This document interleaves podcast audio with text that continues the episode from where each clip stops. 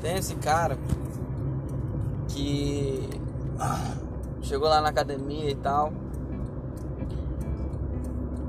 É, não vou falar o nome dele, tá? Foi. Vinícius.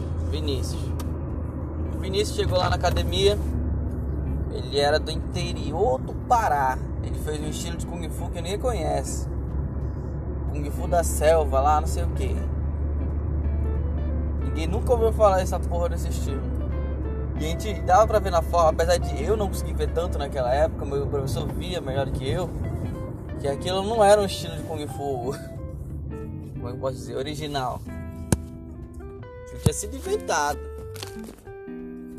Mas o cara era foda, o cara era bom. Ele treinou aquele negócio ruinzinho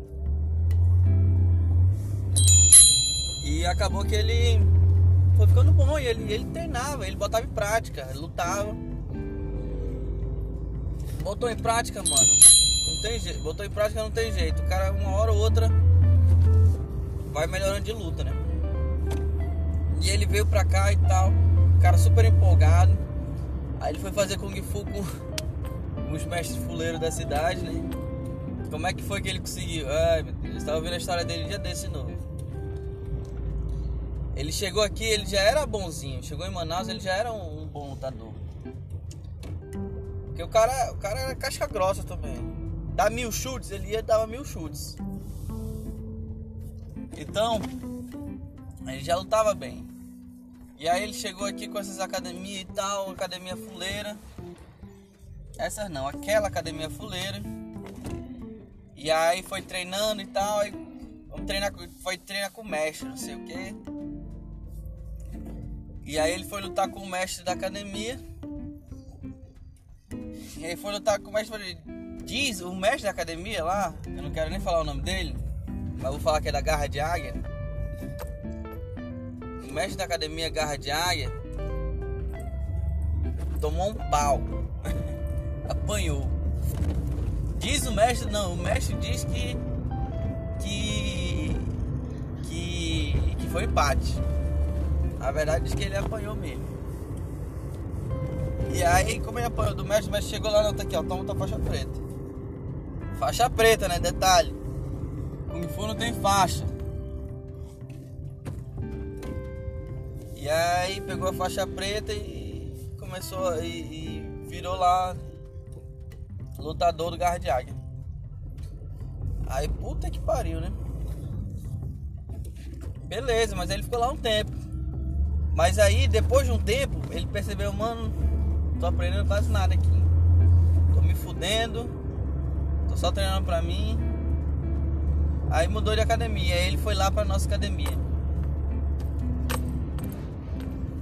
Ele, deixa eu ver, ele não era arrogante assim, não era arrogante, não. Não sei, era um pouco, tá bom, ele era um pouco arrogante. Ele era um pouco arrogante sim. Porque ele sabia que tem muita gente que treina Kung Fu que não treina com, com afinco, entendeu? O cara vai pra lá e quer aprender as coisas muito devagar e, e não quer se esforçar. Isso é muito normal no meio que eu, que eu treino. Até porque o treino no Kung Fu ele é um pouco mais individualista. Assim. Kung Fu ele, tra ele é trazido de dentro de ti. Não é alguém que joga e tu vai fazendo de fora, não.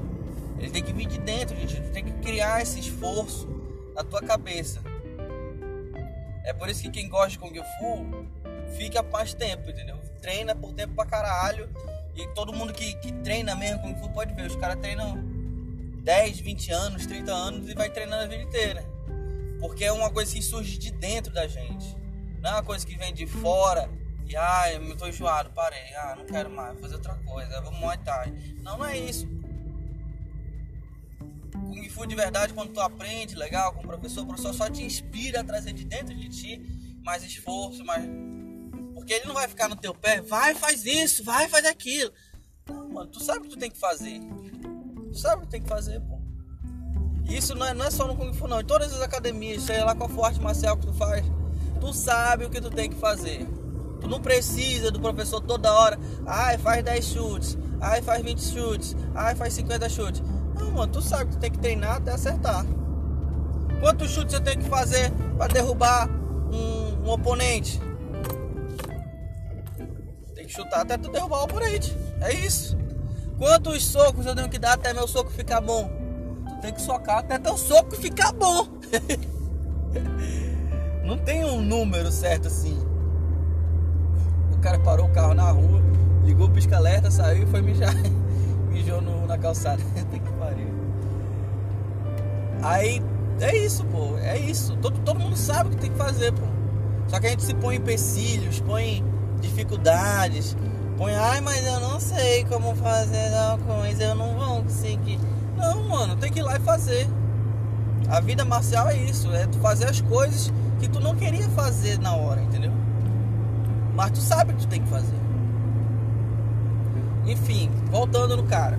Aí esse cara chegou lá na academia e tal, pá eu era, já era um dos melhores da minha, da, da minha, do meu horário lá. Já eu e os outros meninos. E eu, por ser mole, eu sempre compensei desde o início, porque eu era um cara mole, eu era mais mole. Então desde eu compensava isso no meu instinto marcial, na minha luta, no meu treino. Então eu treinava duro, todo dava chute forte, chute alto, tudo, tudo eu fazia com vontade, com força, para compensar a minha molenga. Eu sempre fui molenga. E isso me ajudou a compensar realmente no futuro, até no resto da minha vida eu consegui ser uma pessoa mais dura. Mais dura, não sei se eu posso explicar, mas mais rígida, mais ter mais afinco nas coisas, mais direto. Eu consegui ter mais isso, entendeu? mais vontade, mais vontade. Enfim. E aí, tipo, eu lembro, ele até me ensinou um chute que eu não conhecia. Mas ele tem meu, meu professor, meu professor ficou puto. Porque quem me ensinou esse chute foi ele. O cara que veio de fora, de outra, outro estilo de Kung Fu, me ensinou esse chute. E quando eu aprendi, eu usei direto e pega direto. De vez em quando pega em alguém. Mas esse chute tem no Kung Fu também. Meu professor ficou meio bolado porque eu não aprendi com ele, mas fazer o quê? E, e, e eu não culpo meu professor. Isso, isso, não tô falando que meu professor é ruim nem nada. Porra, o cara tem 20 alunos, 500 alunos, aí tem que ficar ensinando tudo para cada um. Uma hora uma coisinha pode passar batido. E o cara veio de fora fez em mim. Ele fez em mim, pegou esse chute, que é o chute. Deixa eu lembrar o nome dele, eu não lembro, é um chute em gancho. O pessoal chama de hook kick no MMA, nas outras artes marciais. Aí. E aí pegou em mim, eu, mano, eu quero aprender a fazer isso. Aí eu aprendi a fazer e quando eu vi, pega em todo mundo também. Eu, caralho, top. Já nocauteei com esse chute, já nocauteei com esse chute. Enfim, é. Cara é muito, cara é gente boa, cara é segurança também. Muito gente boa e tal. O cara só era meio bruto, meio, meio calado na dele. Mas tu vê quando a pessoa ela é gente boa. Pelo menos eu acho que ele era gente boa, né? Ele teve o passado dele, teve os problemas dele, tem as dores dele. E às vezes a gente ia pra porrada, né? Ia lutar e tal. E às vezes ele me ganhava, às vezes eu ganhava dele. Mas uma coisa que eu sentia é que ele não ia pra brincadeira. Ele não ia lutar. Ele era mais alto que eu, mais gordinho assim. Ele não era gordo, mas ele era mais cheinho forte pra caralho. Ele não ia pra luta pra brincadeira. Toda luta pra ele, ele ia, batia sério.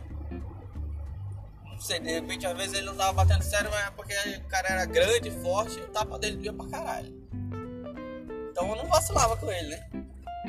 Tem lutador que a gente sabe que a gente não pode vacilar. A gente percebe que o cara tá indo com tudo. Então, mano, tu não pode ficar mole na frente dele. A gente vai levar o teu. Mas mesmo assim eu pegava leve às vezes e tal. Pegava vontade, aquela força nele. E aí teve vezes que a gente tocou uns, uns tapão na cara, pô, pô, pô, pô. Só pra explicar, a luta que a gente treina, tradicional, ele não vale soco na cara de mão fechada, porque é sem luva. A gente dá de mão aberta, porque de mão aberta dói, machuca, mas não, não vou rasgar a cara do cara. Não, não vai quebrar o nariz dele na hora. Pode quebrar o nariz se der de frente. Mas não quebra como um soco de mão fechada. Aí a gente lutando, pou, pou, pou. Ele deu uma vacilada na costela e eu entrei com quadril, com tudo assim. Vap, sabe quando dá aquele chute? Vem de frente, virou a canela, vap. Ele veio de, de lado a canela pegando na costela dele assim. Vap, eu vi a cara dele de dor, ele se contorceu todinho. E antes do, do golpe pegar, pô, eu segurei a perna. Minha perna tava um aço, lembra? Tanto pra caralho. Vá, a canela ficou lá. Ele se tortou todinho assim. Aí ele parou, regalou o olho, eu voltei a perna. Aí ele, caralho, Marcos, você ia pegar fudido, mano. Então, porra, valeu por segurar. Ai, caralho, eu lembro desse dia. Valeu. Eu fiquei, é, mano, eu, na verdade, eu segurei já com instinto, com o meu instinto já de, de, de proteção. Eu tinha segurado a perna já. Não foi tipo uma coisa, ai meu Deus, segura a perna no último segundo. Não, já fui. Eu vi que ele abriu, eu só encaixei o quadril, mas eu não, não estiquei a perna toda. Eu segurei a perna. Mano, o golpe, ele tava encaixado perfeito, perfeito, foi um encaixe perfeito de golpe. E eu segurei, tipo. Agora eu tô pensando assim, eu acho que muita gente não tem esse domínio de segurar como eu segurei. Do jeito que aquele chute encaixar ali. Enfim. Eu segurei e ele começou a pagar pau pra mim. Pagou pau pra mim, fudido, fudido, fudido. Caralho, meu Deus do céu, obrigado, Márcio. E a gente virou super amigo, mano. Virou super amigo, super amigo. Naquela, lá dentro da academia, né? Só que, tipo, fora não consegui ser tão amigo dele não, porque até porque ele é velho. Pelo menos ele é velho, tipo, eu tinha uns 20 22, 23, não, uns 24, 25. Ele devia ter uns já uns 30 e pouco. A gente boa demais, gente. Pô, eu queria que o cara voltasse, ó. Porque isso ajuda a puxar o treino como falei, o Kung Fu tem que vir da gente mesmo. O professor, ele, ele mostra pra gente o que a gente tem que fazer, mas a gente sabe o que tem que fazer. A gente usa o professor mesmo é pra tirar uma dúvida. Professor, como é que entra essa chave? Professor, como é que faz esse chute? Eu devo virar um pouco mais a perna? É dúvidas pontuais, assim. O treinamento sabe o que tem que fazer, mano. É foda, é foda.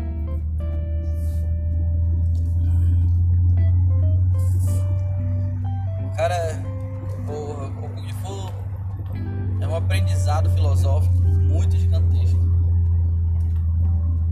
A luta é, é, é a vida. É a nossa vida, elas, tudo é representado ali. Nossas ansiedades, nossas frustrações, nossos medos. Eu tenho medo de, de socar e machucar meu amigo. Mas eu sei que meu amigo aguenta porrada. Então no meu trabalho, quando eu falar com as pessoas, eu não posso ter medo de falar. Eu sei que a pessoa vai ter que aguentar o que eu vou falar. É a mesma coisa, um soco. Tu desfere um soco. A pessoa tá ali para receber. No teu trabalho, quando tu desfere palavras, a pessoa tá ali para receber e ela vai ter que receber aquilo lá, pô. Se não fosse, ela não deveria estar tá ali.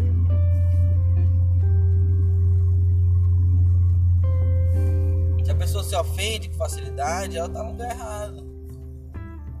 E, e tipo, eu tô falando palavras, eu não tô falando xingamentos. Uma coisa, eu tô falando uma coisa que deveria ser feita naquele momento. Por exemplo,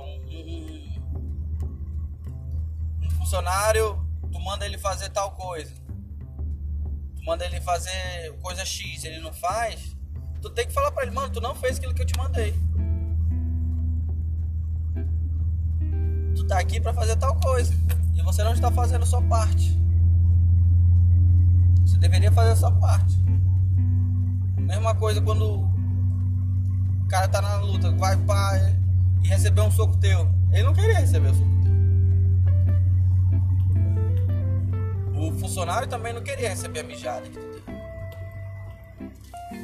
Mas as pessoas estão ali para isso. Por que, que ele tá lá? Que, que ele não esquivou? Por que, que o funcionário cometeu o erro? Por que, que ele não, não se esquivou, entre aspas, também? Por que, que ele não fez o que ele deveria fazer? Esquivar que eu falo no sentido de fazer o que deveria fazer. Porque deu pra entender, né? A luta tem muito disso, muito disso, muito disso. Agora eu tô pensando em outra coisa, porque esse é um problema que eu tenho. Ficou fácil de falar pra mim porque é uma coisa que eu tenho. Eu, às vezes, não gosto de falar pros funcionários quando eles estão fazendo merda. Ou de pedir tal coisa para os funcionários. Porque é chato às vezes. Ser chato é foda. Só que é o seguinte, mano, o cara tá, pra, tá ali pra fazer a parte dele. Se ele não fizer a parte dele, tem que tomar mijada. Ele sabe disso, ele sabe disso, ele sabe que ele tem que fazer. Todo mundo sabe o que tem que fazer. Do mesmo jeito que o lutador sabe quando vier um soco ele tem que parar, bloquear ou esquivar. Se ele não fizer isso, ele tá errado, tá em erro. Cheguei. É uma boa filosofia.